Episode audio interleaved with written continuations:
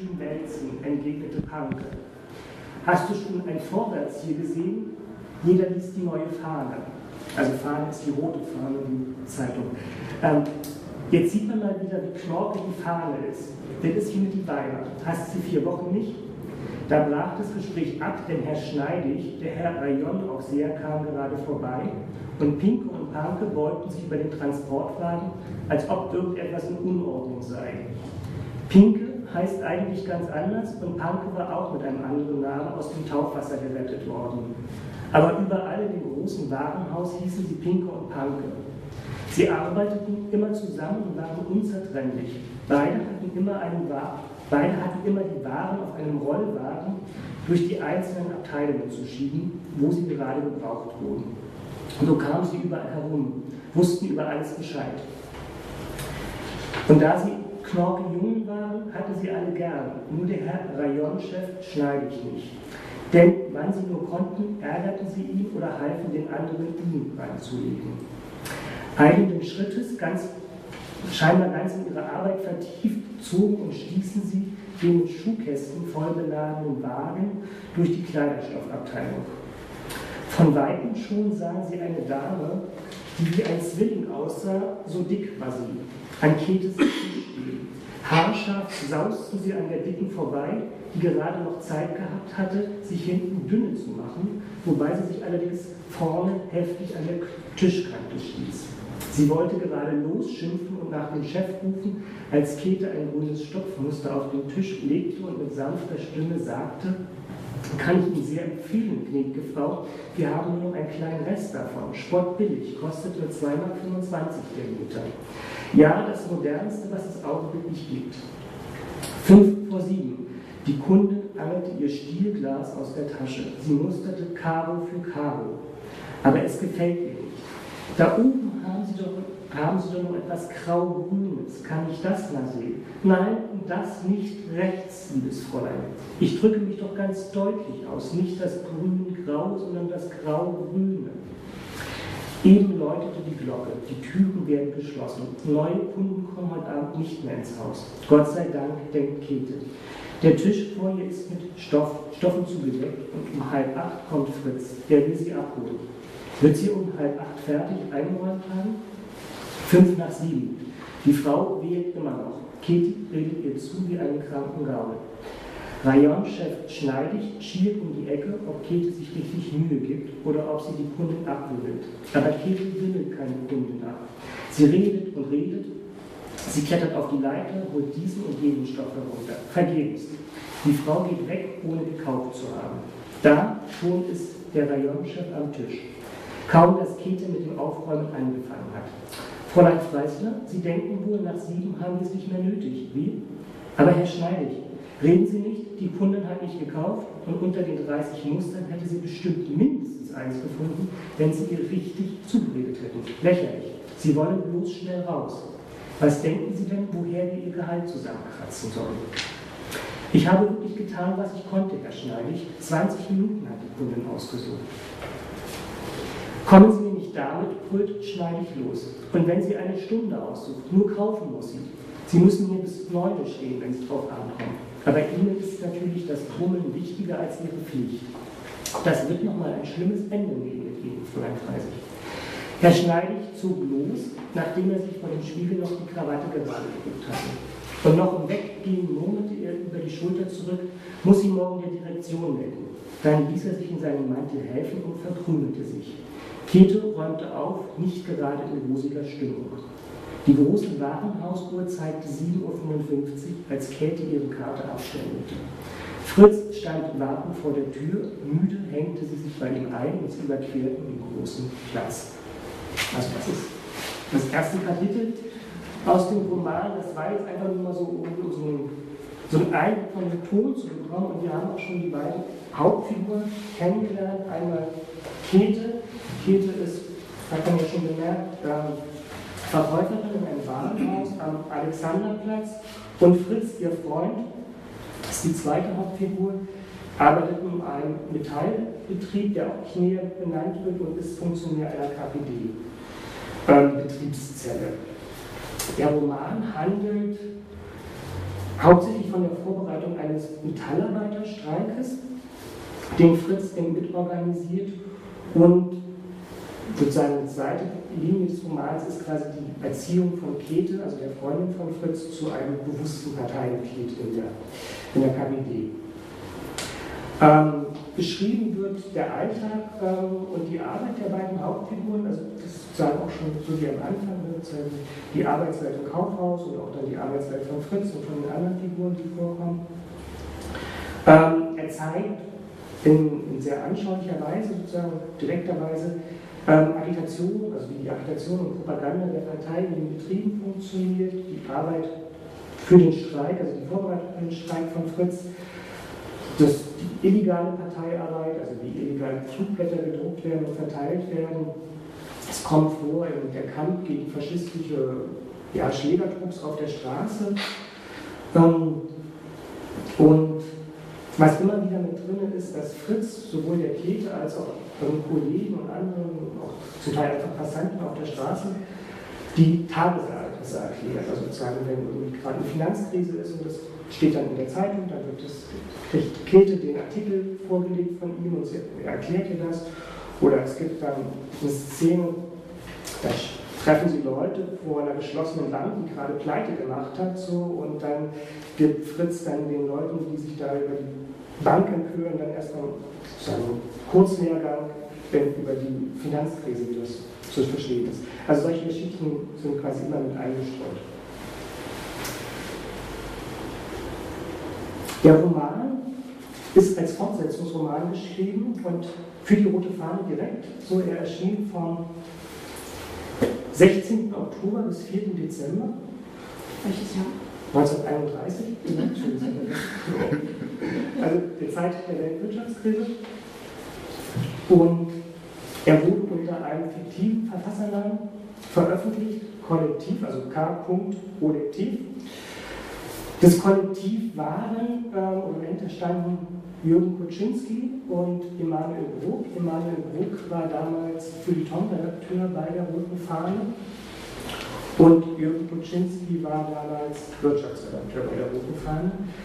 Jürgen Kuczynski erst seit kurzem, nämlich seit Juli, 7, äh, Juli 1931, also er war frisch bei der Roten Fahne gewesen und Emanuel Bruck war schon länger, der war schon etwa seit Mitte der 20er Jahre bei der Roten Fahne gewesen, als Redakteur.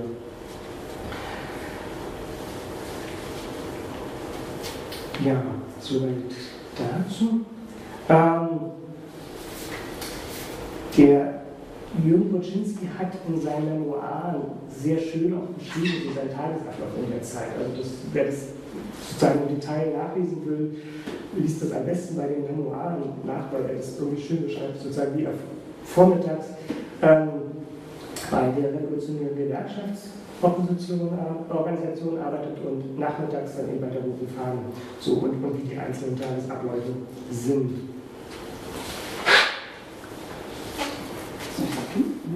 Ein bisschen kurz was erzählen. Ähm, die beiden, also Wojcinski und, und Emanuel Druck, hatten sich also vermutlich so, man weiß es ja nicht genau, es gibt keine Aufzeichnung über den Roman, der entstanden ist, aber hatten sie ihn vermutlich in der Zeit des Verbots der Roten Fahne. Die Rote Fahne war ähm, vom 17.09. bis 15.10. verboten gewesen, also ist ja laufend ähm, eine Nase lang verboten gewesen in der, äh, in der Zeit. Hatten die sich das Konzept für den Roman überlegt. So. Und also so meine Vermutung ist, dass die Idee auch von Jürgen Kuczynski kam, so, dass, dass es seine Idee war, dass er auf den Emanuel Bruch zugehört ist und gesagt hat, lass uns das mal machen. Und das Besondere an dieser ganzen Geschichte ist, finde ich, dass die jede Folge tatsächlich tagesaktuell geschrieben haben und auf die Ereignisse vom Vortag eingehen. Also die beziehen sich dann immer, was hat am Tag zuvor stattgefunden, was ist passiert oder auch was hat in der Zeitung gestanden und, und das wird dann in den einzelnen Folgen thematisiert und verarbeitet. So. Ähm, vermutlich war es so, dass die beiden sich irgendwie am Anfang relativ konkretes Konzept überlegt haben, was an Handlung passieren soll und auch sozusagen welche Themen alle angesprochen werden sollen und dann jeweils Platz gelassen haben für, für die einzelnen Tagesereignisse. wie sie den Roman nur geschrieben haben, also ob sie den tatsächlich so gemeinsam geschrieben haben, also wirklich kollektiv, ähm, das kann spekuliert werden, aber ich würde schon, also mein Punkt ist, dass Schiller, Sie können es vielleicht da noch mehr zu sagen, ähm, dass Sie das tatsächlich zusammen geschrieben haben oder zumindest gab es sozusagen einzelne Bausteine, die Sie zusammengeschrieben haben und wo dann vielleicht dann je nachdem, wer dann Zeit hatte, irgendwie die Tagesereignisse mit reingebracht hat. Und ja, was kommt, also ich hatte ja schon kurz gesagt, was vorkommt, was kommt alles vor. Es kommen eigentlich alle Themen vor in der roten Fahne, oder die in der roten Fahne in der Zeit wichtig sind, so die dann auch groß im Feuilleton oder auch im politischen Teil behandelt werden, die werden auch in diesen Romanen behandelt. Das sowohl die Tagesereignisse, aber als auch so übergreifende Themen, so was weiß ich, wie die Bedeutung des Streits ähm, für, für die Partei, ähm, aber auch die Frage, ähm, wie Frauen oder die Arbeiterfrauen für die Parteiarbeit zu gewinnen sind. Also das merkt man an der Figur der Käthe da ist das ganz zentral. Der Roman war in gewisser Weise sozusagen ein Experiment in mehrfacher Hinsicht. Also zum einen, ähm, also wir kommen darauf dann sicher noch ausführlich, dieser, ähm, dieser Anspruch, das gemeinsam zu schreiben, also kollektiv zu, äh, zu schreiben, dass, also sozusagen allein mit dem, mit dem Namen ähm, kollektiv, diesen fiktiven Verfassernamen, gibt es ja auch sozusagen einen deutlichen Bezug auf diese damaligen Debatten um sozusagen proletarische oder auch kollektive Produktion von Literatur und Kunst. Ähm, der zweite experimentelle Aspekt bei der ganzen Sache ist eben überhaupt der Kontext irgendwie einer proletarisch-revolutionären Literatur in der Zeit. Ähm, der Roman war sagen als eine Art, also sicher nicht als große Literatur gedacht, so, sondern eher als ein agitatorischer Massenroman, der so operativ eingreifen sollte. Ne? Also die beiden gehen eben, wie gesagt, auf das aktuelle politische Geschehen ein und verknüpfen das ziemlich konkret mit dem Alltag ihrer Leser. Und die Intention war, damit auch eben einerseits den Leser aufzuklären und zum Zweiten aber auch dazu zu aktivieren, selbst aktiv zu werden und sich sozusagen in der Partei oder am Kampf zu beteiligen. Kurz mal ein Zitat von Immanuel Bruck so ähm, dazu. Wir erklären eindeutig, dass unsere Unterhaltungslektüre eine Waffe im Klassenkampf ist. Also Literatur als Waffe im Klassenkampf. Das war ein Slogan, der immer wieder auftauchte, sowohl ja, also in der Roten Fahne und der Zeit. Ein dritter Aspekt, der ganz interessant ist, finde ich dabei, dass die beiden mit dem Roman auch auf eine Debatte reagieren, ähm, oder gesagt auf eine Kritik an der Roten Fahne reagieren. Es gab immer wieder die Kritik, ähm, dass die Rote Fahne eigentlich zu tröge und zu hölzern und politisch zu schematisch sei, also gerade am Feuilleton und die Leser nicht anspricht, so dass das irgendwie, also dass man damit die Leute nicht erreicht. So. Und da sagen, reagieren die beiden gewisserweise einmal natürlich mit der Form des Romans darauf, sozusagen eine unterhaltsame Form zu finden, um politische Tagesereignisse zu thematisieren, also eben quasi den Leitartikel in Romanform. Und zum Zweiten diese Frage, ähm, dass die rote Fahne und die Artikel eben zu schwer seien und zu, zu, zu unverständlich oder eben zu trocken sein. Das wird auch direkt immer wieder in diesem Buch selbst thematisiert. So, also zum Beispiel, es gibt dann die Kete, die von Fritz immer wieder diese Texte zu, oder die rote Fahne zu lesen bekommt und die am Anfang sich sehr schwer damit tut und sagt, so, das verstehe ich nicht, das ist mir zu trocken, das ist mir zu hölzern, das ist mir zu schwer so. Und, ähm, und wie sie dann also Fritz erklärt ihr das und sie kommt dann witzigerweise über das Lesen des Romans eigentlich in die rote Fahne rein so und äh, wird dann so, abonniert sie dann später auch selber noch, so weil Fritz die nicht immer regelmäßig gibt. Ähm,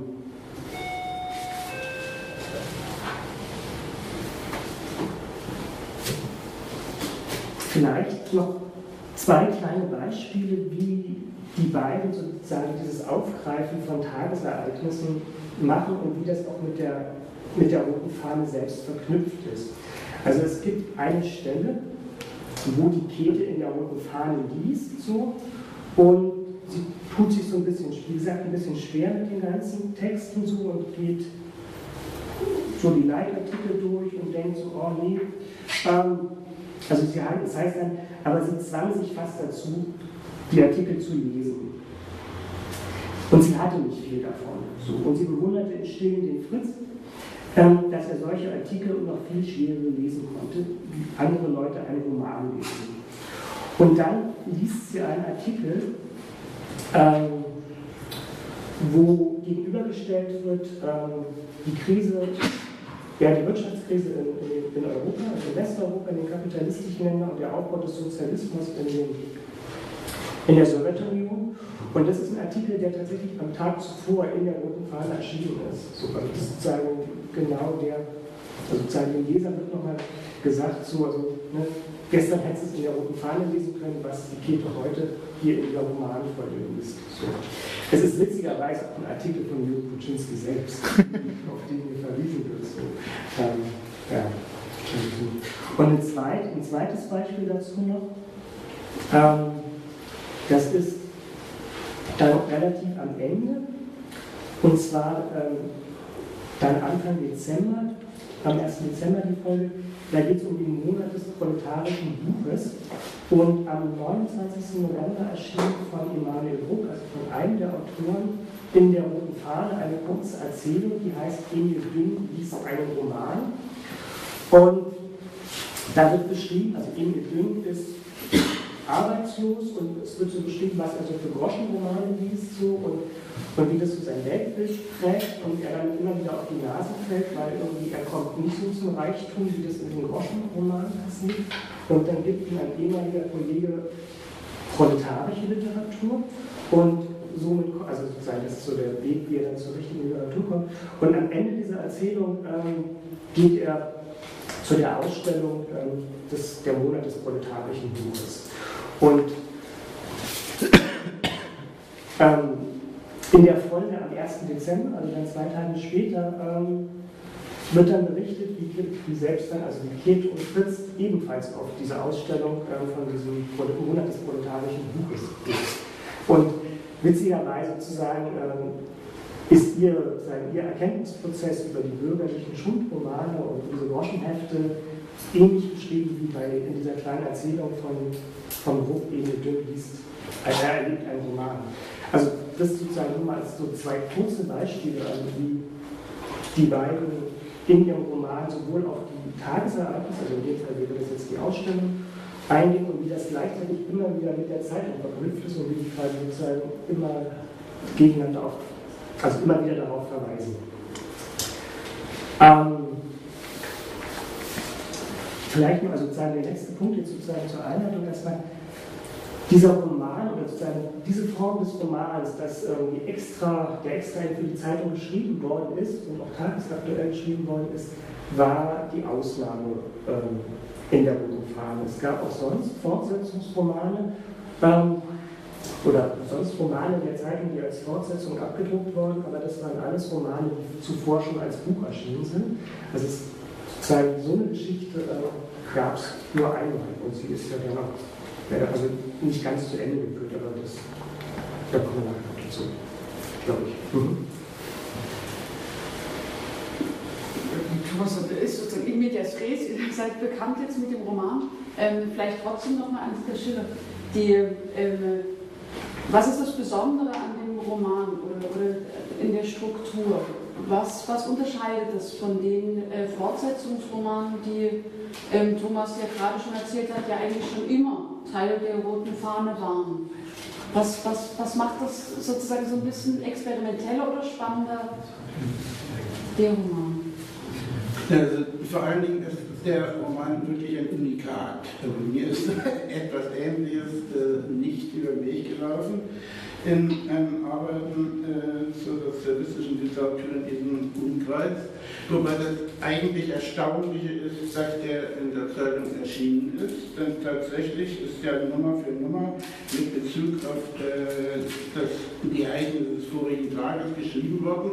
Das heißt, man muss davon ausgehen, es gibt in diesen, für diese Texte wirklich nur eine Kontrolle, nämlich die des Chefredakteurs, äh, der die Zeitung äh, zu bestätigen hat. Und das ist natürlich für die kommunistische Presse der damaligen Zeit äh, etwas eigentlich Ungeheures äh, sozusagen äh, eine, äh, eine Publikation, die sozusagen nicht durch die Mühlen der, der ideologischen Kontrollen gehen. Es zeigt natürlich, dass äh, erstens mal der Chefredakteur einen Mut hatte und zweitens, äh, dass die beiden Schreiber äh, ein großes Vertrauen der Chefredaktion hatten. Deshalb würde ich auch betonen, äh, wenn man von einem Experiment redet, dann ist es also nicht nur ein literarisches, es ist ein journalistisches äh, Experiment, äh, was eben ausgeht durchaus vom Verbot der Zeitung und sozusagen die, Feuilleton-Redakteure, in diesem Fall Buch, waren natürlich daran interessiert, jetzt Texte zu finden, die Leser an die Zeitung binden können. Und insofern ist dieser Zugriff zum Aktuellsten äh, etwas Wichtiges, denn Leser sind ja gewöhnt, Fortsetzungsromane zu lesen und durch die Fortsetzungsromane nimmt man die nächste Nummer äh, auch mit. Das heißt, der Roman muss aber, der Text muss aber dann auch interessant sein. Also das journalistische äh, Experiment, also Leserbindung, das äh, Feuilleton attraktiv zu machen, ist für dieses äh, Experiment, glaube ich, äh, ebenso wichtig wie das äh, literarische. Denn da in literarisch gesehen, in der Literaturgeschichte, steht es natürlich im Kontext der Diskussion um das kollektive Schreiben, was in der Sowjetunion zu dieser Zeit angefangen hat. Aber es ist eben kein abstrakt literarisches Konzept. Der Ausgangspunkt ist das Aktuelle, und das ist damals war, war eine große Streikbewegung in der Metallindustrie, und das äh, war von der Partei her äh, das große Bemühen um die sogenannten Angestellten, also die Mittelschichten, sodass also tatsächlich durch die Wahl dieser beiden Hauptfiguren äh, sozusagen zwei zentrale Themen des politischen Teils der Zeitung aufgegriffen worden sind.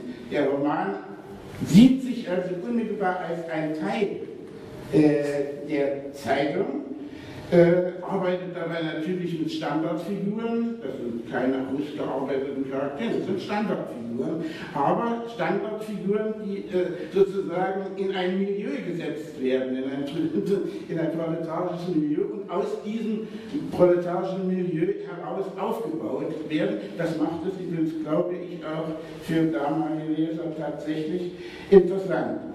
Wobei man natürlich davon ausgehen muss, äh, er hat das schon gesagt, äh, es gibt sozusagen die Vorgabe, also selbstverständlich haben sie sich vorher hingesetzt und sich die äh, Figurenkonstellation ausgedacht und sich eine, ein paar Handlungslinien ausgedacht. Das war natürlich vorgegeben. Ohne das kann man so eine Sache natürlich nicht schreiben. Und wenn man das zugrunde liegt, kann man die Vermutung äußern, also ich würde das jedenfalls tun, dass eben für die Autoren durchaus dahinter stand, ein Modell der Massenarbeit in dieser Zeit zu geben. Also dass hier durchaus etwas Exemplarisches angesteuert war.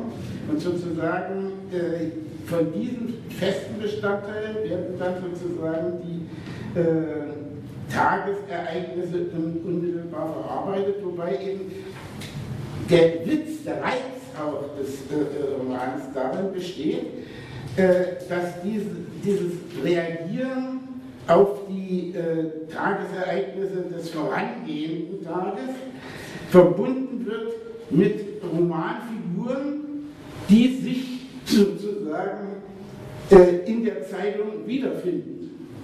Und das ist, finde ich, die eigentlich, sagen wir, literarische, die poetische Idee, das Fantastische, das Fantasiemoment.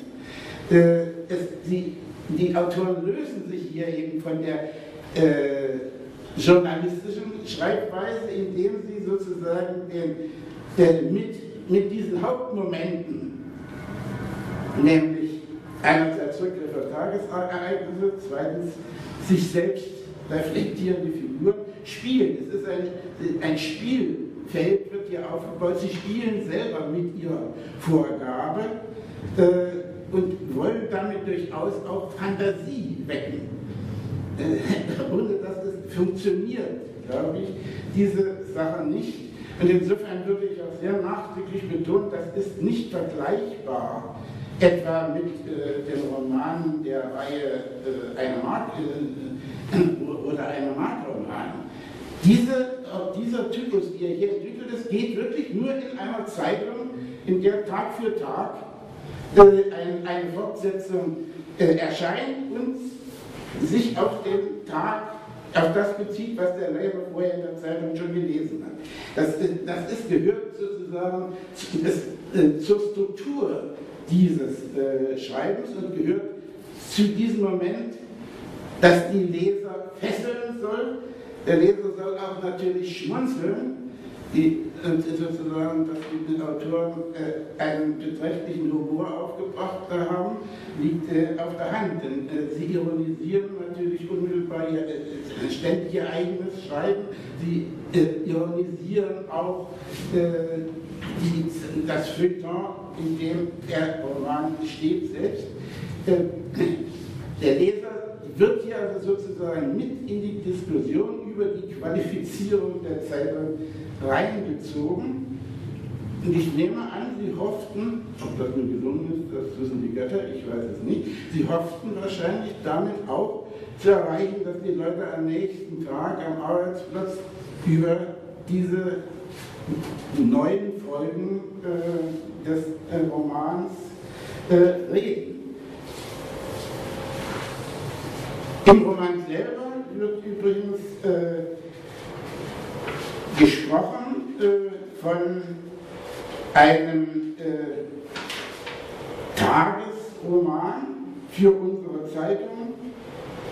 Es wird gesprochen von einem aktuellen Kollektivroman.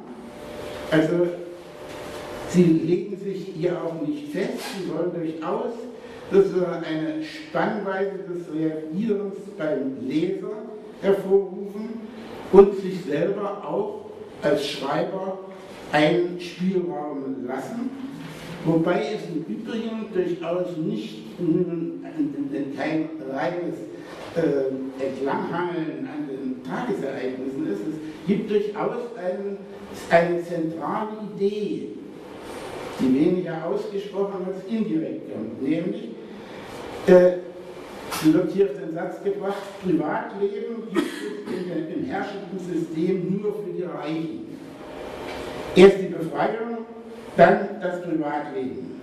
Also keine Trennung zu machen zwischen politischer Aktivität und äh, privatem Handeln. Das ist sozusagen eine, eine immanente Idee, die das Ganze zusammenhält, die auch sozusagen den Figuren äh, die Kontur gibt. Äh, und insofern sind dann die Figuren, obwohl sie Standardfiguren sind, eben doch mehr als Standardfiguren. Sie sind verallgemeinerte Figuren. Sie sollen sozusagen allgemeines Leserinteresse nicht fesseln, aber auch ausdrücken. Glaube, so ungefähr könnte man die Struktur beschreiben. Und das ist natürlich eine Struktur, die geht wirklich nur in der Zeitung äh, und in dieser Erscheinungsform und insofern mit nichts vergleichbar, äh, eben ein Unikat. Vielleicht muss man diese Mitarbeiter, habe ich das verstanden? Fritz und Käthe werden dann langsam Mitglied eines Redaktionsteams und entwickeln sozusagen Ideen, wie man dieses Feuilleton noch attraktiver macht. Und dann merkt man so langsam Schritt für Schritt in diesem Lesen dieses Romans, dass sich was verdoppelt. Also dass man sozusagen merkt, man liest sozusagen von einer Geschichte, als wäre sie die Entstehungsgeschichte des Romans, den man gerade selber liest als Zeitungsroman. Also ob es jetzt klar war, das weiß ich nicht, aber das macht sozusagen so den, diesen, diesen Spiegel oder diesen Witz daraus. Ich könnte jetzt natürlich noch ergänzen, äh, diese Struktur äh, ist natürlich nur durchzuhalten, äh, wenn man damit zu Ende kommt. Aber sie konnten nicht zu Ende kriegen. Jemand äh, hat Schluss gemacht äh, mit äh, der Bemerkung, es ist viel zu gefährlich, äh, was ihr da macht, denn es kann immer ein Verbot mit sich bringen. Ich vermute natürlich auch, dass sowieso diese Art des Schreibens nicht so sehr beliebt war beim Parteiapparat, aber das mag dahingestellt sein. Wichtig ist in dem Moment, wo sozusagen der Bezug auf dieses unmittelbar Aktuelle aufhörte, äh, war letztlich der Roman auch zu Ende und ging diese Struktur nicht mehr. Der Schlussteil, also nach dem äh, Machtwort von oben, äh, besteht dann praktisch nur noch durch eine, in einer Führung durch die äh, Zeitungsherstellung, also das Nachvollziehen der Zeitungsherstellung äh, vom Text äh, bis, äh, bis zum Druck. Hochinteressant, sicher für die äh, Figuren des Romans, hochinteressant im Übrigen auch für die Leser, in dem Punkt natürlich auch mit der Zeitung und der Herstellung der Zeitung, also mit der Arbeit der Journalisten vertraut gemacht werden sind sie ja nicht äh, von, von Natur aus. Ist insofern auch diese Leserorientierung sehr deutlich. Aber in dieser, in, dieser Passage kommt eben die, der Rückbezug auf die politischen Ereignisse der vorhergehenden Tage nicht mehr vor, kann nicht mehr. Dieser Rückbezug ist nicht mehr möglich und also hört diese Struktur auf zu funktionieren und sozusagen nur der etwas angehängte Schlussteil nimmt dann äh, mit, der Frauen, mit der Vorbereitung der Frauenkonferenz das Frauenthema nochmal auf. Und damit ist nun allerdings ein anderes Problem verbunden. Das Machtwort von oben hat natürlich verhindert, das Experiment äh, zu Ende zu führen. Die Autoren selbst sprechen mit einem halbwegs geglückten äh, Experiment, würde ich sagen, damit haben Sie wohl auch äh, recht. Äh, aber äh, die Handlungsstränge, die vorgegeben sind, die vorgegeben waren, wahrscheinlich schon in, in der Ausgangsposition, können nicht zu Ende geführt werden, sodass das Ganze eben doch sehr äh, äh fragmentarisch bleibt und äh, vielleicht sogar ein wenig vordergründig bleibt, denn es werden keine wirklichen großen Konfliktsituationen aufgebaut, die offensichtlich aber im äh, Roman noch geplant war. Denn ein, einer der Stränge zum Beispiel, der Held kommt ins Gefängnis, wird verhaftet, kommt ins Gefängnis. Hier deutet sich sozusagen eine Handlung an, deutet sich auch eine Konfliktsituation äh, an die aber natürlich nicht mehr realisiert werden kann, sodass in gewisser Weise man sagen kann, über die Exposition sind die Autoren nicht viel hinausgelangt. Da muss ich nachfragen, Tillmann ist schuld? Wie, naja, was die Überlegung Thälmann ist vollkommen richtig, denn die dauernden Zeitungsverbote äh, sind ja Realität und, sozusagen sind ja oft äh, äh, hirnrissig die Begründungen, für die Verbote gekommen sind und sich da sozusagen zu riskieren, eventuell in einer Romanaussage und nicht in einem politischen Artikel ein Verbot zu äh, riskieren, also dass da die Parteiführung äh, sehr vorsichtig war, ist verständlich. Nur vom Gesichtspunkt des Experiments ist natürlich diese, dieses Machtwort eine Katastrophe. Und dann hat, man, dann hat man versucht, den Roman irgendwie zu Ende zu bringen, quasi, dass es eine Art abgeschlossene Sache dann doch ist und hat Kommt das vor? Kommt, wenn, wir, wenn wir darüber sprechen, dass es gespiegelt wird, ja immer wieder oder mehr und mehr, kommt das Machtwort von der Redaktionsleitung der Parteileitung im Roman vor? Äh, äh, ja, natürlich. Das Machtwort kommt nicht vor. Also, um Gottes Willen. Äh, dass hieße, dass hieße sich ja kritisch zur Parteiführung äußern. Nee, so nicht. Aber äh, in, in der Redaktionssitzung werden alle Gründe ich nehme an, das ist eine, ist eine sehr realistische Schilderung der Redaktion.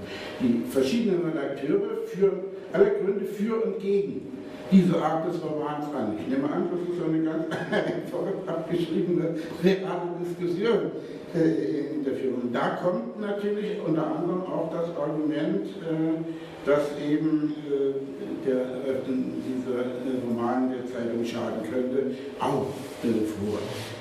Nicht als Machtwort, aber sozusagen als Überlegung. Wir müssen, wenn wir die Zeitung machen, auch aufpassen.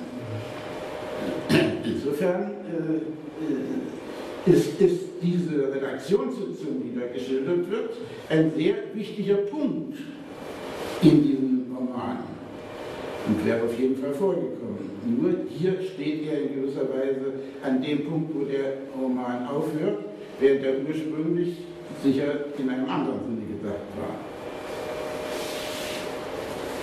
Gab es ähm, die Schreibweise oder die, die Art und Weise, sowohl eine Art Fortsetzungsroman zu haben, der tatsächlich mit so ganz klassischen seriellen Erzählweisen wie im Cliffhanger, also so eine Art äh, eine Steigerung oder, oder äh, eine Form von, ähm, wie sagt man, ähm, einen, einen, bestimmten Moment hat am Ende der, der, kurzen Fortsetzung, die sofort Lust macht, am nächsten Tag weiterzulesen, ein bestimmter Spannungsaufbau, der sozusagen passiert, ähm, eine bestimmte Form der ähm, aktuellen tagespolitischen ähm, Integration von Ereignissen und eben dieses doch sehr hm, ich sag mal, sehr einfache Schreiben. Also das ist ja sozusagen formal in, in, in recht, eine recht einfache Schreibweise, massentauglich. Gab es danach ähm, weitere Experimente oder mehr Ideen, da noch weiter anzusetzen? Naja, also natürlich äh, die ganze Diskussion mit dem proletarischen Massenroman, also den unterhaltenden politischen Roman, äh, die geht über Jahre und hat ihren Höhepunkt, kann man schon sagen, in der Reihe äh, des Roten eine Mark-Romans. nur haben die andere Strukturen. Äh, hier ist ja gerade das Interessante an dem Buch, dass zwei hochintellektuelle, äh, intelligente Leute sich hinsetzen, direkt mit dem Ziel, jetzt wollen wir einen Text schreiben, der auch komplizierte Zusammenhänge möglichst äh, leicht nachvollziehbar und fesselnd darstellt. Das ist, ja ein Konzept der beiden Schreiber, das, was oft in, in den politischen Texten so schwer vermittelbar ist, doch möglichst einfach, verständlich, nachvollziehbar für den Leser, an einen Leser, übrigens vor allem auch an die Leserin äh, zu bringen. Und das ist ja sozusagen das Problem, mit dem durchaus Leute damals zu tun hatten, die äh, Zeitung oder mit, mit, mit, mit Presse äh, arbeiteten. Lesen taten die Frauen, nicht die Männer. Aber die Frauen hatten kein politisches Interesse. Das hatten wieder die Männer. Das war sozusagen äh, ein, ein ganz reales Problem, mit dem jeder zu tun hatte, der äh, auf ideologische Beeinflussung der Massen aus war. Und das muss man ernst nehmen. Übrigens, das ist etwas, was natürlich auch Münzenberg auf, auf einer ganz anderen Ebene verfolgt hat, mit einer ganz anderen Größenordnung. Ist ein Problem, mit dem man tatsächlich damals zu tun hatte. Und insofern ist auch das für mich, dieses, was ich genannt habe, ein Modell der Massenarbeit für mich ein ganz wichtiges äh, Moment in diesem Text, der sehr einfach, in gewisser Weise gar vordergründig daherkommt, aber doch von einer ziemlich genauen Reflexion der Absicht äh, her entwickelt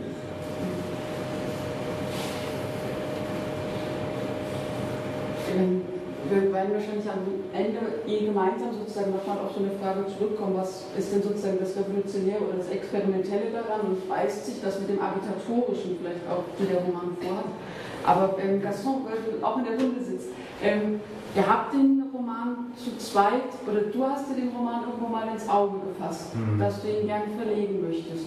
Kannst du erzählen, vielleicht wie es dazu kam, wie deine Arbeit mit dem Text dann sozusagen in dieses Buch hier kommt, weil es ist quasi, nachdem es 72 einmal als gemeinsamer oder als kompletter Roman sozusagen rausgegeben worden ist, jetzt hier mit, diesem, mit dieser Fassung überhaupt wieder zugänglich gemacht worden, überhaupt als Roman. Mhm. Magst du aus verlegerischer Sicht sozusagen kurz dazu schildern, über deine Arbeit berichten? Verlegerischer Sicht ist vielleicht ein bisschen schwierig äh, zu begründen oder zu erklären. Es war eigentlich eher so eine spontane Entscheidung, nachdem ich den Text gefunden erstmal hatte. Das habe ich, den Text habe ich lesbar so im Internet entdeckt und entsprechend äh, mir dann mal äh, angucken können, worum geht es da, wie ist das strukturiert, was ist das Thema, wo äh, ist der eigentlich letztlich erschienen und so bin ich eigentlich in dieses Thema so Schritt für Schritt eigentlich reingewachsen. Und dann irgendwann so die Frage, könnte man nicht daraus was machen, weil es einfach auch viele interessante Zugänge gab. Einerseits diese Struktur, also das war tagesaktuell, das war kollektiv, also zu zweit geschrieben. Und das hatte jetzt nochmals betrachtet, für mich in der Reflexion zur heutigen Zeit auch was zu tun mit, mit als dem Medium auch wie im Internet mit Blogs gearbeitet wird, was es ja damals zu der Zeit nicht gab. Und das fand ich von dem her dann sehr spannend, dass die Form, die damals gewählt wurde, äh, jetzt agitativ so zu wirken, äh, schon außergewöhnlich war und heute ist es natürlich viel normaler. Und das fand ich dann für mich so den Punkt zu sagen, okay, man es auch unter diesem Gesichtspunkt nochmals anguckt und auch diese Struktur, die der, die der Text und das Medium Zeitung, der, das äh, damit auch verbunden ist, mitbringt, wenn das noch für mich jetzt aus buchgestalterischer Sicht angucke, fand ich, das ist richtig spannend, sich da mal ranzuwagen und zu gucken, was kann ich daraus machen und wie kriege ich das mit dem Medium Buch wiederum zu jetzt einer neuen Sache letztlich nochmal so zusammen, die dann auch letztlich funktioniert. Und ich hoffe natürlich und hoffe immer noch, dass es irgendwie was Neues jetzt daraus gegeben hat, was auch funktioniert. Und so ist es dann so in kleinen Schritten, hat sich das entwickelt. Ich habe dann Thomas gefragt, ob er Interesse hätte, daran mitzuwirken. Und er war da auch ganz interessiert daran und hat sich dann auch mit der Thematik auseinandergesetzt. Und so kam es dann zustande, dass er sich dann so diesen Einleitungstext äh, quasi vorgenommen hat und so diese Arbeit da rein, mit reingewachsen ist. Dazu gab es den Zugang halt zu den Originalen, die sind noch vorhanden in der Staatsbibliothek in Berlin.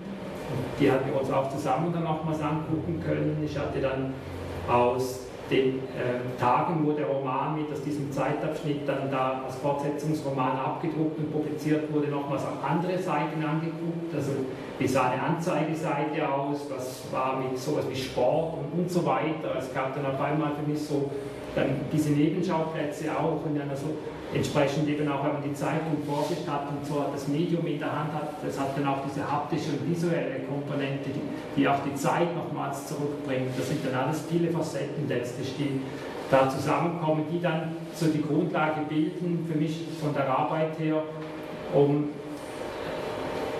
mögliche Formen dann zu suchen, wie könnte jetzt so eine, so eine, so eine Wiederveröffentlichung oder wie könnte so ein, ein, ein Buch letztlich dann aussehen. Und dieser Prozess, der über Wochen und Monate sich entwickelt, der nimmt letztlich dann immer definitivere Formen an in die Richtung, wo man denkt, so ist es richtig und am Schluss ist es dann gedruckt und gebunden. Und man hofft, dass das, was als, als Prozess, wie man sich mit dem Thema und der Arbeit auseinandergesetzt hat, wiederum eine gute Struktur bekommt, dass sie auch für andere äh, so wiederum partizipierbar wird und man wiederum Anteil nehmen kann an dieser Art von ja, wie halt dieser Inhalt dann Form angenommen hat. Also das ist nachher eine Frage gewesen, wenn ich Bücher gestalte und, und, und Sachen in der eigenen Edition soll es auch rausbringen, dass eine ganz andere Geschichte ist von der Arbeitsweise als bei Aufträgen, wo man viel klarer in eine Struktur schon mit reinkommt, wo erwartet wird, dass man bestimmte Dinge nach einer bestimmten Logik als Gestalter erledigt. Man ist dort mehr der Handwerker und nicht so sehr eigentlich ein Stück weit sowas wie Autor. Und ich verstehe meine Arbeit, wenn ich diese eigenen Buchprojekte mache, auch in einer gewissen Art und Weise als eine Autoren- oder Mitautorenschaft in dem Sinne, dass ich mich gleichberechtigt auch sehe äh, im Verhältnis jetzt auch zum, zum, zum Text, also zum Inhalt und auch natürlich mit berücksichtige, dass wohl auch letztlich alle, die an einem Buch beteiligt sind, und das ist immer ein kollektiver Prozess, in einer gewissen Weise auch Mitautoren sind. Das gilt auch für den Drucker und für den Buchbinder letztlich und auch für den Papierlieferanten. Es ist einfach so dass alle, alle, die mitwirken, haben Einfluss, wie das Buch am Schluss vor einem liegt und das darf man nicht vergessen. Ich finde es oft schwierig, wenn es so eine Reduktion gibt, letztlich nur noch auf die Autorenschaft, die dann quasi denen zukommt, die das geschrieben oder meinetwegen illustriert oder fotografiert haben. Das finde ich so ein bisschen eine Verkürzung. Also, mir ist das sehr wichtig auch, dass man, also ich sehe meine Arbeit auch so, dass das auch ein Teil ist, der eine gewisse gleichberechtigte, finde ich, Grundlage haben soll vor einem Prozess. Und hier spielt noch ein bisschen eine Rolle, auch jetzt, um vielleicht ist noch so ein bisschen zu erklären, dass diese Auseinandersetzung mit dem Medium Zeitung, wenn man sich eben diese Ausgaben anguckt in der Staatsbibliothek, äh, und man mal sieht, was für eine, hätte ich auch nicht gedacht, dass für eine typografische Vielfalt diese Zeitungen damals hatten. Ich habe da mal durchgezählt, wie viele verschiedene Schriften verwendet wurden und was es an Anzeigen gab und noch wie von, von Hand noch reingeschrieben wurde und so weiter. Das ist eine, eine Lebendigkeit, die man heute so in der Form nicht mehr hat. Und das fand ich auf jeden Fall auch eine sehr spannende Auseinandersetzung mit dem Medium Zeitung selbst, also was bezogen auf die frühen 30er Jahre, wenn man sich das mal anguckt, wie haben die gearbeitet, wie wurde der Satz gemacht dort, wie, wie war das letztlich lesbar und so weiter. Also das finde ich, fand ich eine ganz spannende Sache. Es war natürlich letztlich ein bisschen die Schwierigkeit, wie kann ich ein Stück weit dieses Medium auch nochmals in einer neuen Ausgabe jetzt nur, wenn man das reduzieren will, auf den Inhalt nochmals ein bisschen aufleben lassen. Das war auch mitunter eine Entscheidung, dass, man, dass ich mir gesagt habe, habe ich möchte auch eben halt gewisse äh, Zeitungsseiten nochmals zeigen, um ein Stück weit diese Zeit auch zurückzuholen. Und ich mache ganz minimalst halt typografisch bestimmte äh, Umsetzungen oder Anspielungen auch nochmals sichtbar, die sich wiederum, die wiederum mit der Zeitung dann korrespondieren. Also relativ große Schrift für die Kapitel sind relativ groß gesetzt, nochmals als eigentlich ein visuelles Zitat, Bezug nehmend auf die Zeitung, die auch mit sehr kräftigen äh, Titeln und Unterschriften arbeitet. Ich habe es beim Lesen schon, schon sehr gemocht, dass es dieses eine Teil gibt, dass jeder jeder Fortsetzungsbruch quasi, also jeder Zeitungsabschnitt, wie man wirklich wo ich jede Fortsetzung gelesen habe, ist im Text markiert. Und ich habe sozusagen jedes Mal das Datum, wann ist jedes Mal welche, welche, welche Fortsetzung gedruckt gewesen. Das heißt, man hat im Lesen immer wieder den Moment, dass es nicht als zusammenhängender Roman erscheint, sondern eben als eine Histori oder, oder sozusagen in einem historischen Kontext erscheinende Fortsetzungsgeschichte. Das hat mich zumindest so, so ganz, ganz nett getriggert beim Lesen. Ja, das fand ich auch ganz wichtig. Das ist der fatale Fehler, wenn man das nicht kennzeichnet. Es muss ganz klar ersichtlich sein, wo ist jeweils quasi eine, eine, eine Tagesveröffentlichung zu Ende gegangen und wo fängt dann letztlich die nächste wieder an. Ich habe die nie gesehen, ich weiß nicht, ob die das da drin haben. Die auch gemacht. Und wenn das da doch.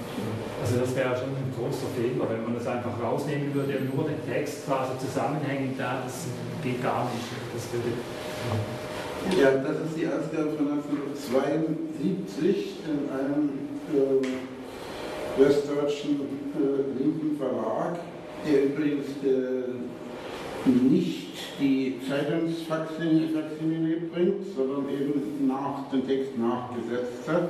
Das ist in diesem Fall ein Nachteil gegenüber dieser Ausgabe.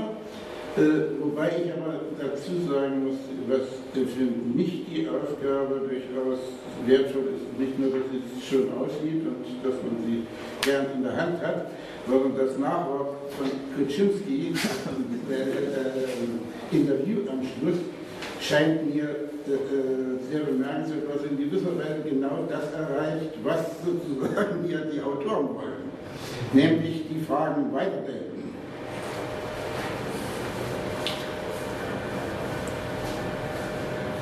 Was bist du? Nein, ich will, ich will nur zwei Bitten äußern. Erstens, dass der Dieter äh, den anderen verrät, wer damals Chefredakteur der roten Fahne war. Äh, und äh, zweitens, äh, ja, zweite habe ich schon vergessen, aber äh, das sollte doch äh, kundgetan werden, wer damals Chefredakteur war. Insbesondere da du ja sagst, dass es durchaus ein Risiko auch für den Chefredakteur war. Ja, das war damals schon Habusch, wenn ich mich nicht irre. Genau. Damals war er noch kühn. Ja, damals war er noch kühn, aber damals hatte er auch noch nicht einiges andere hinter sich. Schon Anfang der 50er Jahre. Und hast du abgeschlossen?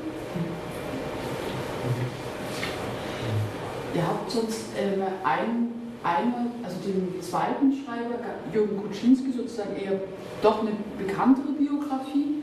Ähm, in der Biografie von dem Emanuel Bruck seid ihr nochmal ein bisschen hinterhergestiegen. Ne? Magst du zu dem kurz auch noch was sagen? Mhm. Das war uns am Anfang gar nicht so klar gewesen. So. Insofern ist dieses Buch tatsächlich auch in, in vieler Hinsicht irgendwie auch so. Also wir dachten dann, okay, man macht eine Einleitung, wo man irgendwie kurz so ein bisschen auch mal schreibt, was war der Roman, Zeitkontext und wer waren die beiden Autoren und so. Und dann merkten wir, dass zu Emanuel Bruck eben ja, relativ wenig da ist. So, ne? Sozusagen, ja, jetzt kein Eintrag im Lexikon ähm, der sozialistischen Literatur als Person oder auch sonst so in Literaturgeschichten kommt ja nicht vor. So. Und ähm, und wir haben uns dann erstmal so auf die Suche gemacht, so ein bisschen so nach der Spurensuche. Es gibt natürlich immer so Anhaltspunkte, oder gab dann Anhaltspunkte, wo man was findet. So. Und es hat sich dann tatsächlich auch irgendwie jetzt so in der Einleitung sehr verschoben, oder sozusagen dieser Schwerpunkt in diesem Emanuel Gruppen vorzustellen, was wir dann rausgefunden haben. Und also es wurde dann auch zu einer Archivarbeit, also man musste dann in die Archive gehen so und ähm, sagen wir nochmal genauer, aber nur nochmal zu sagen, auch zu diesem Punkt, also sozusagen, dass dieses, wie dieses Buch jetzt aussieht, sozusagen, das war dann auch immer so zum Zusammenspiel, auch sozusagen, okay, ähm, in welche Richtung geht das? Also insofern ist es tatsächlich auch ein kollektiver Prozess, wie du sagst. So, ne? Also es ist jetzt nicht so, am Anfang war irgendwie der Text da und das war alles klar und dann muss die Form gefunden werden, sondern dieses irgendwie sozusagen was dann reinkommt und wie das dann aussieht und wie das irgendwie gestaltet wird, das, das geht ineinander über. So. Und ähm, jetzt zu dem Druck, also, ähm, also man, man findet irgendwie so ein paar Hinweise so und ein Hinweis war dann unter anderem ähm, in dem Buch von dem Jan Petersen, die, die Bewegung, ähm, wo er über die ersten Jahre ja schreibt, des, des, ähm, seines illegalen Kampfes oder des Widerstandes der KPD in der NS-Zeit. Ähm, da gibt es eine kurze Episode, wo er die Flucht von Emanuel Bruck aus Berlin gleich 1933 beschreibt. Und, ähm, und im Nachwort ähm, wird dann nochmal ausführlicher rekonstruiert, sozusagen die Geschichte von, von Emanuel Bruck oder was Petersen gegenüber ihm wusste. So. Und was er von ihm wusste, sozusagen, gerade von seinem weiteren Schicksal nach 1933, wusste er hauptsächlich oder sehr viel von, von Edith Bruck, das war die Frau von Emanuel Bruck. Die haben 41 geheiratet. Ähm, und,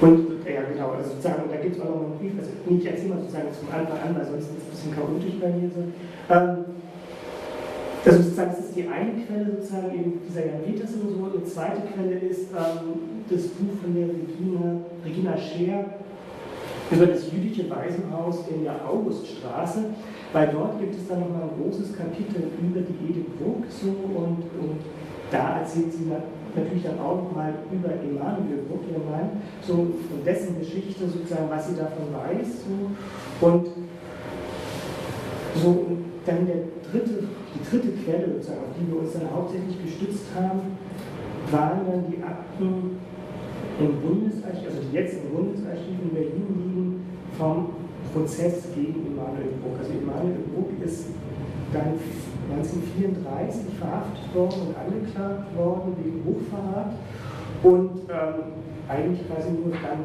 dieser Geschichte haben wir sozusagen auch nochmal diese ganzen Akten, also es ist natürlich auch eine makabre Quellenüberlieferung so und aus diesen Akten, aus dieser aus Verhör- und Prozessakten, dann lässt sich auch nochmal ein Teil seines Lebens auch davor rekonstruieren, soweit er das dort angegeben hat.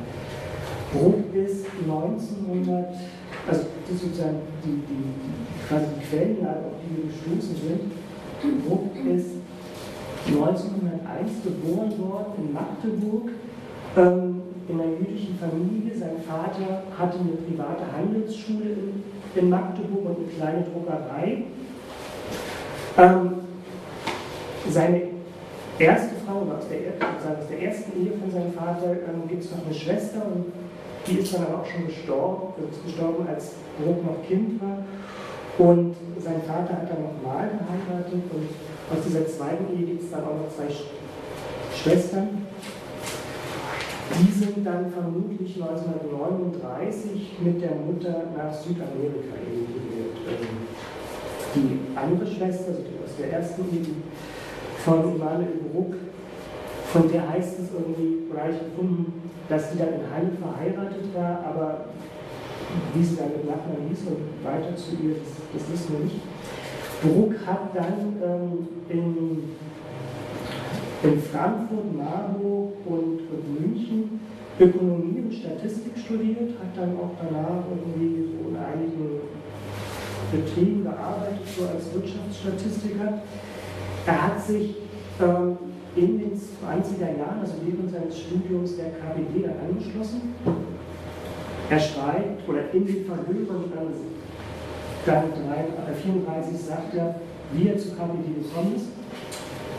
Ich zitiere, ich bin Anhänger der kommunistischen Idee geworden durch mein Studium über Planwirtschaft habe mich weiter mit Schriften der KWD näher befasst und bin zu der Erkenntnis gekommen, dass die Ziele der KWD sich mit meiner auf wissenschaftlicher Grundlage erworbenen Anschauung decken.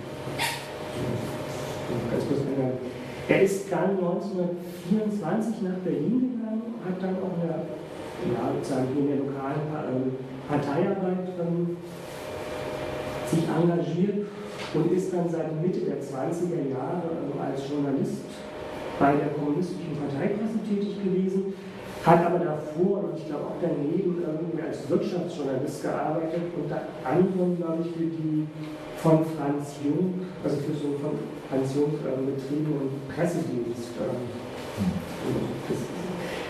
vielleicht nur so als Hinweis sozusagen, in welche Ecken sich da auch überall dann quasi die Verbindungen ergeben. So, ähm. Und er war auch dann glaube ich sogar Gründungsmitglied, also zumindest schon seit den Anfangsjahren dabei, war ein Bund proletarisch-revolutionärer Schriftsteller. Also hier ergibt sich dann auch gleich die Verbindung zu den ganzen Diskussionen, die der Dieter Schiller auch erzählt hat, die dann in diesem Roman auch prägen. Er ist dann 1933, wie gesagt, gleich nach der Machtergreifung ins Exil gegangen, und zwar nach Dänemark, nach Kopenhagen und ist dann von dort aber ähm, noch eine Zeit lang sozusagen, also in der Schweiz gewesen, in Paris, auch in England kurz, dann wieder in, in Dänemark. Ähm, er war dort sicher zum Teil im Parteiauftrag, um, sozusagen Verbindungs- und Automobildienste zu, zu übernehmen, aber sicher auch, um zu gucken, wo er im Exil leben kann. So. Er ist dann aber, wie gesagt, in, in, in Kopenhagen geblieben und war dann unter anderem, ja, unter anderem tätig als, als Verbindungsmann der Exil-KPD nach Deutschland, also in Rhein. Es gibt den, den ähm, die Erzählung von, von seiner, also von Edith Bruck und auch von Jan Petersen dann, dass Bruck ähm, dann auch 33 schon mit einer Delegation, mit einer ausländischen Delegation unter falschem Namen natürlich, nach Deutschland gekommen ist, um das KZ ähm, zu besichtigen. Und da gab es Delegation, wo die Nazis ja zeigen wollten, dass das irgendwie alles gar nicht so schlimm ist, wie, wie immer gesagt wird. So.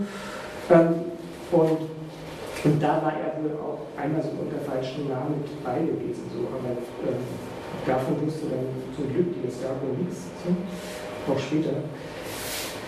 Er ist dann Anfang 34 nach Hamburg gekommen, wie gesagt, auch wieder dieser, im Auftrag der Partei als, als Kurier und ist dann, ähm, also er war mehrmals in Hamburg so, und er sollte dort eben den Kontakt zu den Genossen wieder äh, aufbauen, billiger Schriften verteilen irgendwie und, und gucken, wie sich die Arbeit sozusagen in der Illegalität organisieren lässt und ist dann beim zweiten Mal verhaftet worden, äh, als er sich mit seinen Kontakten getroffen hat. Und ja, dann sozusagen ähm, ins Gefängnis gekommen. Und dann zogen sich die, die, die Voruntersuchungen und das Ganze bis 35 hin und er ist dann 35 dann war dann die Verhandlung vom Volksgerichtshof in Berlin und er ist dann zu acht Jahren Zuchthaus verurteilt worden ähm, und war die ersten Jahre in, im Zuchthaus in Bremen und ist dann nach fünf Jahren, also 1940, ähm, nach Hamburg verlegt worden. Und hier kommt jetzt auch nochmal die Edith Bruck dann quasi wieder ins Spiel. Die beiden hatten sich in den 20er Jahren kennengelernt, und zwar wahrscheinlich beim ähm, jüdischen Wanderbund ähm, Die Kameraden. Da war die Edith Bruck mit ähm, drin und offensichtlich, also auch der, der, der Emanuel. Ist Edith Bruck ist damals ja noch nicht Bruck, sondern Edith Fürst. Ähm, und auch ihr Bruder, ähm, der Max Fürst, den Sie sicher die meisten kennen, war damit sehr stark engagiert. Ähm, ja, in dieser, also die, die Edith Fürst und auch ihr Bruder, die sind dann später zu den Schwarzen Haufen dann ans, ans Lippen mitgegangen.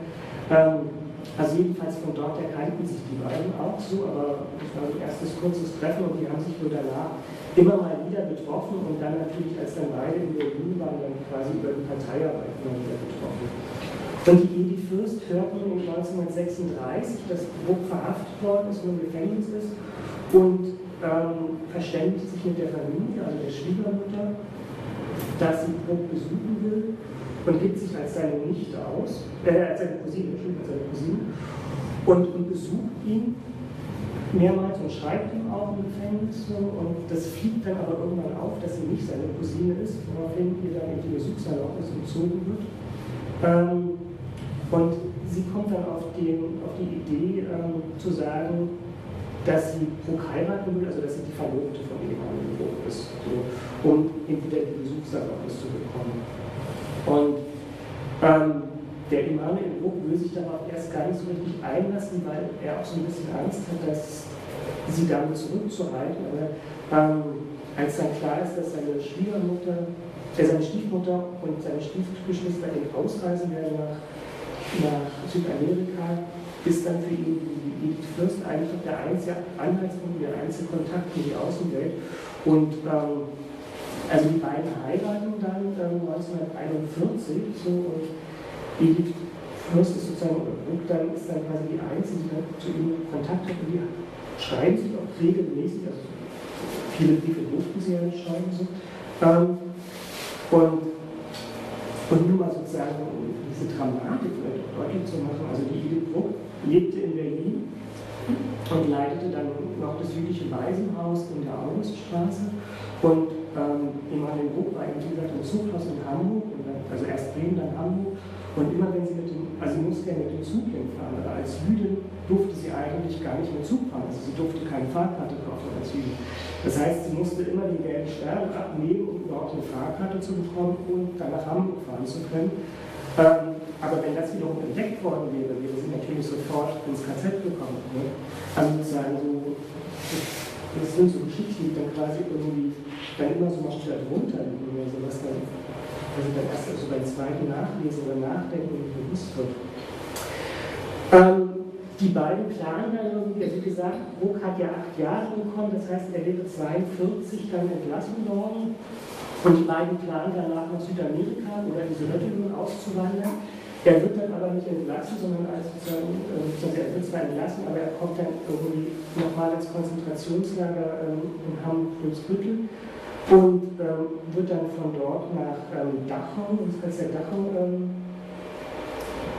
also, kommt, also überstellt und dort stirbt er dann. dann also die amtliche Todesnachricht ist, dass er an Lungenentzündung gestorben ist. So, ähm, und Edith Bruck hat ihn noch mal kurz bevor er nach Dachau dann überstellt worden ist, in Hamburg besuchen können und sie schreibt dann nach 45 an ihre Schwester Rosa, ähm, dass Bruck da auch schon schwer krank gewesen ist. Ähm, Sie lässt sich dann noch tatsächlich, also das sind auch so Geschichten, man fragt sich auch, wie das funktioniert, noch die Urne ähm, aushändigen, also sie bekommt, wie gesagt, die amtliche Todesnachricht und schreibt daraufhin ins KZ, dass sie gerne die Urne hätte und die wird ihr tatsächlich dann auch noch über, überliefert, äh, also zugeschickt. So. Ähm, sie begräbt die Urne dann auf dem jüdischen Friedhof Weißensee und ähm, drei Tage später erhält sie dann die amtliche Mitteilung, dass sie sich beim Sammelplatz so und so einzufinden hat, sagen quasi zur Deportation dann ins KZ nach Auschwitz oder Theresienstadt. Und ähm, sie geht dann einen Tag später in den Untergrund in, in, Berlin, also sie hat dann die Jahre in Berlin ähm, oder die nächsten Jahre lebt sie im Untergrund in Berlin, so, ähm, immer unterstützt, also unter anderem von Hilde Benjamin, das schreibt sie dann noch mal später, die ihr dann auch Lebensmittel und Unterkunft besorgt und es gibt auch einen Freund der Familie, der ihren falschen Ausweis besorgt. So. Und das Ganze fliegt dann, aber sie wird dann trotzdem noch entdeckt und kommt dann in den letzten Jahren oder im letzten Jahr ähm, ins KZ ähm, Ravensbrück, wo sie dann aber überlebt und sie ist dann 1997 in, in Halle gestorben. Also sozusagen also die weitergehende Geschichte von dem Ganzen. Ähm, wir wissen dadurch eigentlich jetzt relativ genau eigentlich quasi über das Schicksal von Bruck ähm, nach 33 Bescheid, über was man eigentlich ihm weiß, ist über sein Leben und seine Arbeit vor 33 so und ähm,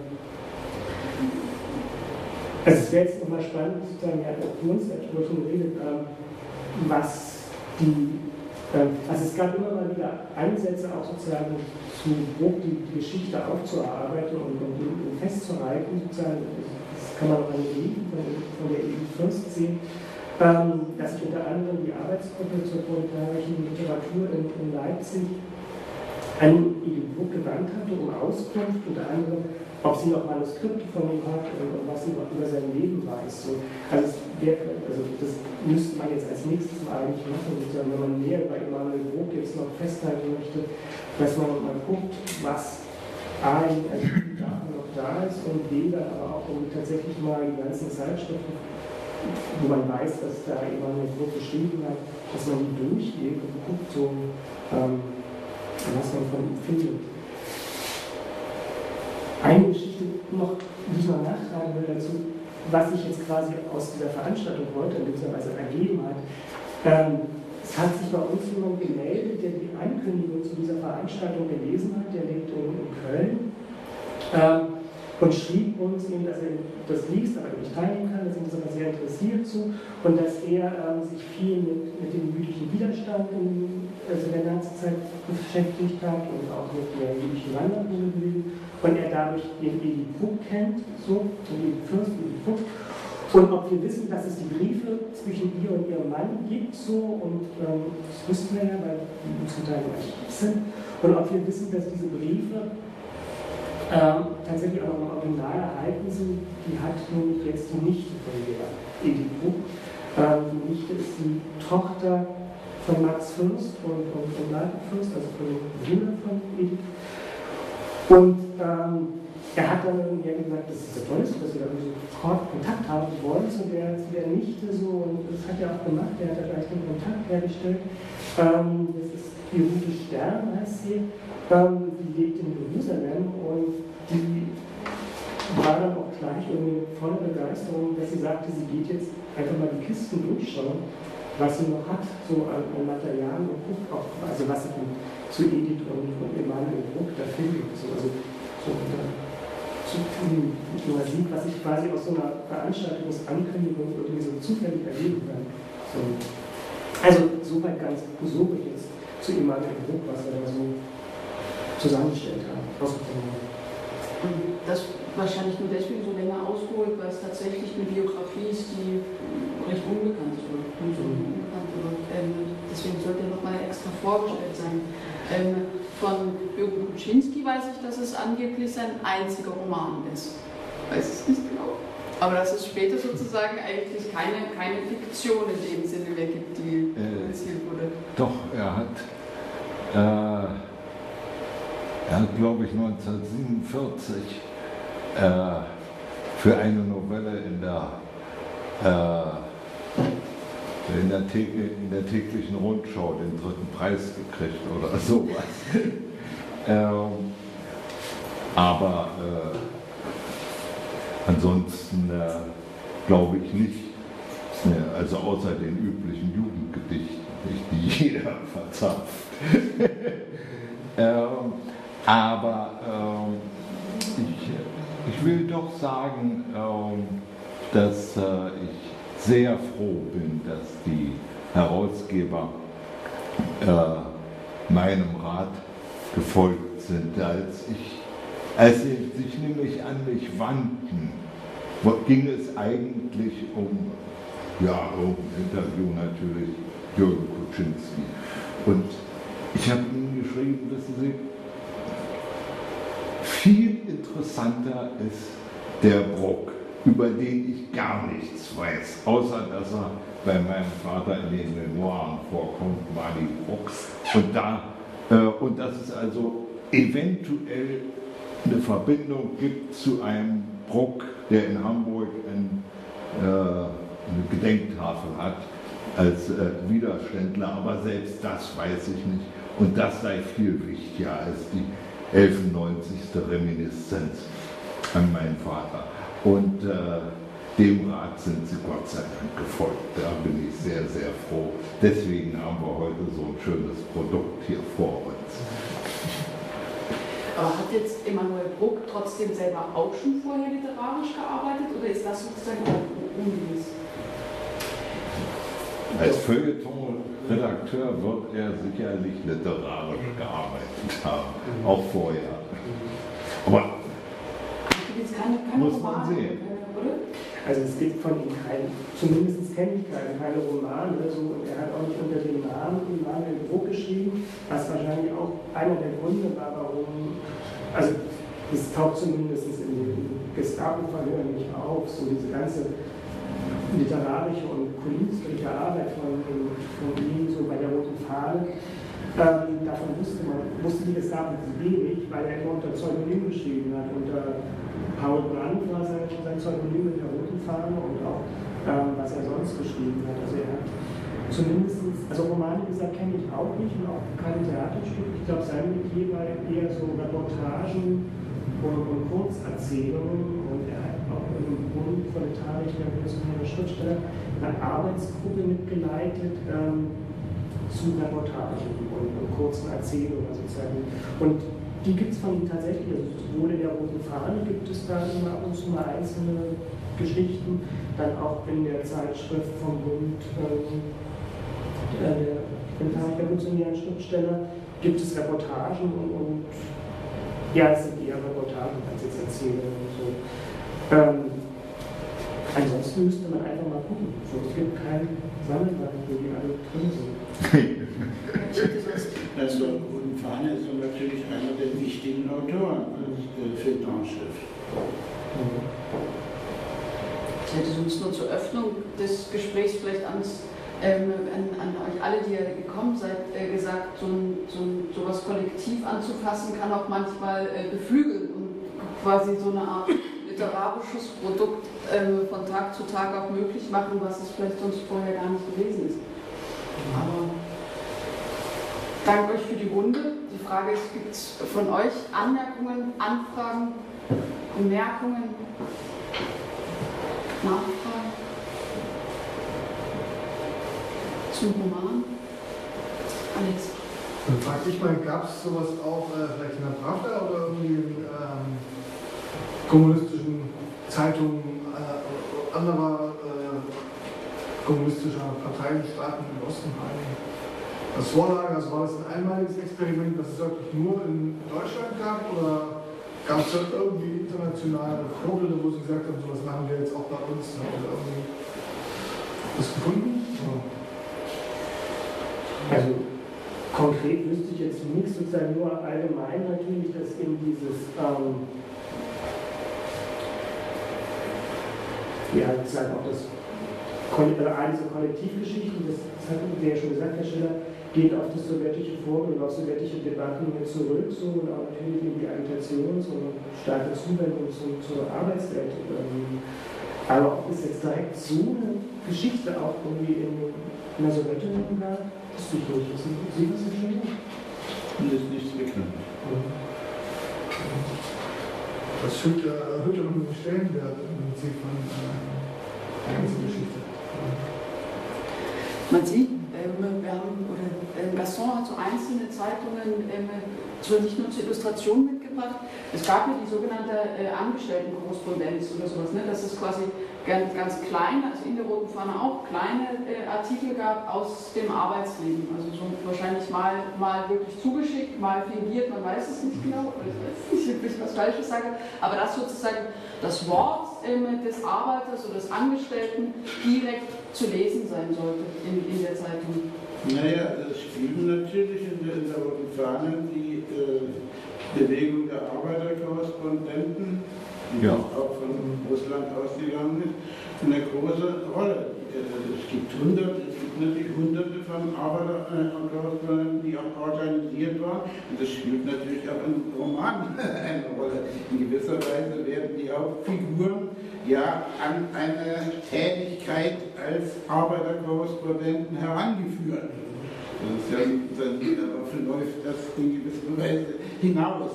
Wieder wissen wir nicht, was daraus geworden wäre, aber eindeutig ist das einer der Stränge, die eben nicht weitergeführt wurden, aber die, der deutlich angelegt wird. Und für mich ein Arbeiterkorrespondent hat sozusagen die Aufgabe zu berichten an die Zeitung, aber gleichzeitig an, seiner Arbeits, an seinem Arbeitsplatz sozusagen ganz normal zu agieren. Also die, die Richtung oder die Perspektive ist, von meinem Arbeitsplatz für die Zeitung zu schreiben. Oder?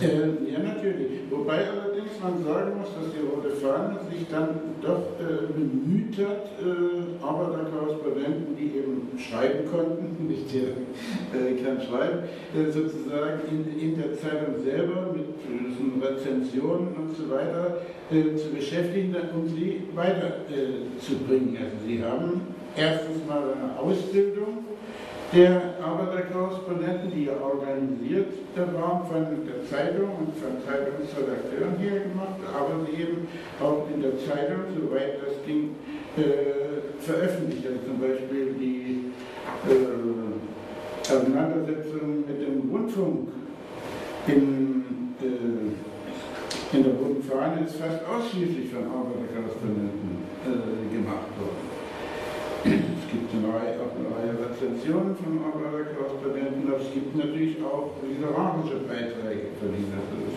das, spielt für die Zeitung eine, eine ziemlich große Rolle. Ich weiß nicht, ob das jetzt nicht zu sehen ist, aber es gibt eins in dem Buch eine Seite. Ähm, können wir das sozusagen, da sieht man hier die, Überschrift des Artikels und drunter steht dann irgendwie in Klammern ähm, Arbeiterkorrespondenzen. Also das ist dann klar, das sind tatsächlich sozusagen, das ist jetzt nicht im Feuilleton, sondern das ist ähm, also ein Bericht aus aus ähm, einer Fabrik, wo es um Lohnabbau, äh, Lohnabbau geht und über Streik berichtet wird. Und das war dann tatsächlich so, dass sozusagen die Meldungen von den Arbeitern in eine rote Zeitung kamen, so, ähm, die das stichpunktartig oder in welcher Form auch immer geschickt haben. Und das ist dann von der Redaktion äh, nochmal bearbeitet worden, nehme ich mal an, so und dann sozusagen in diese Form gebracht worden. Es gibt ja die ständige äh, Rubrik, wie auch andere aus den Betrieben, äh, ich weiß nicht, wie es dann, wie es dann später hieß, das sind natürlich dann Seiten, die vorwiegend von Arbeiterkorrespondenten bestritten wurden.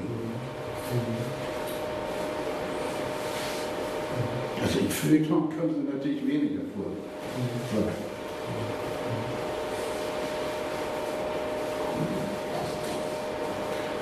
Was es auch noch gab, wenn ich es richtig jetzt in Erinnerung habe, zur gleichen Zeit den Aufruf zur Arbeiterfotografie, weil auch zu der Zeit es technisch möglich Ja. war, mit den neuen Kameras, äh, dass man die eben auch quasi mittragen konnte. Und das wurde auch so dann quasi propagiert, also die Kamera als ein Mittel im Klassenkampf. Das finde ich auch sehr spannend, dass das sehr zeitnah auch ist zu diesen Arbeiterkorrespondenzentwicklungen, wenn ich es richtig jetzt zusammenkriege. Also dass es allgemein im Bewusstsein anscheinend schon gab, diese Medien auch aktiv so jetzt in Angriff zu nehmen und darüber quasi halt zu politisieren und Agitation zu betreiben. Das ist aber mehr über Münzenberg äh, organisiert worden, nicht über die Rote Fahne. Nee, ich jetzt nicht von der roten Fahne, aber weil es so zeitgleich eigentlich da reinpasst, dass es auch diesen Aufruf gab, also Arbeiter fotografiert und zeigt die Missstände auf, in denen wir leben. Es gibt auch so eine, das ist jetzt nur mal eine ganz andere Geschichte, aber ich glaube, die läuft ja auch nur durch. Es gibt auch einen Leserbrief zu dem Roman, ähm, Mhm. der in der Zeitung abgedruckt ist. So. Ähm, also, äh, wo dann die Leser natürlich sich sehr lobend über den Roman äußern.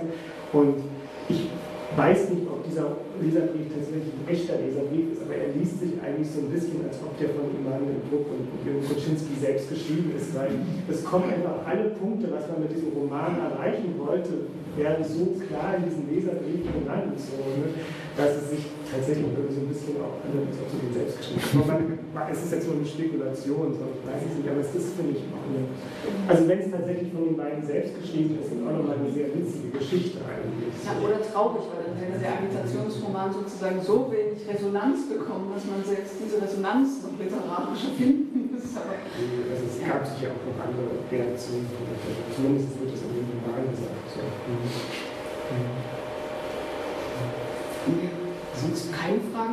Hoffen wir, dass wir den Roman ein bisschen vorgestellt haben. Ich danke euch ganz doll, dass ihr gekommen seid, dass wir zumindest Fragen einer ähm, proletarisch-revolutionären Ästhetik äh, angeschnitten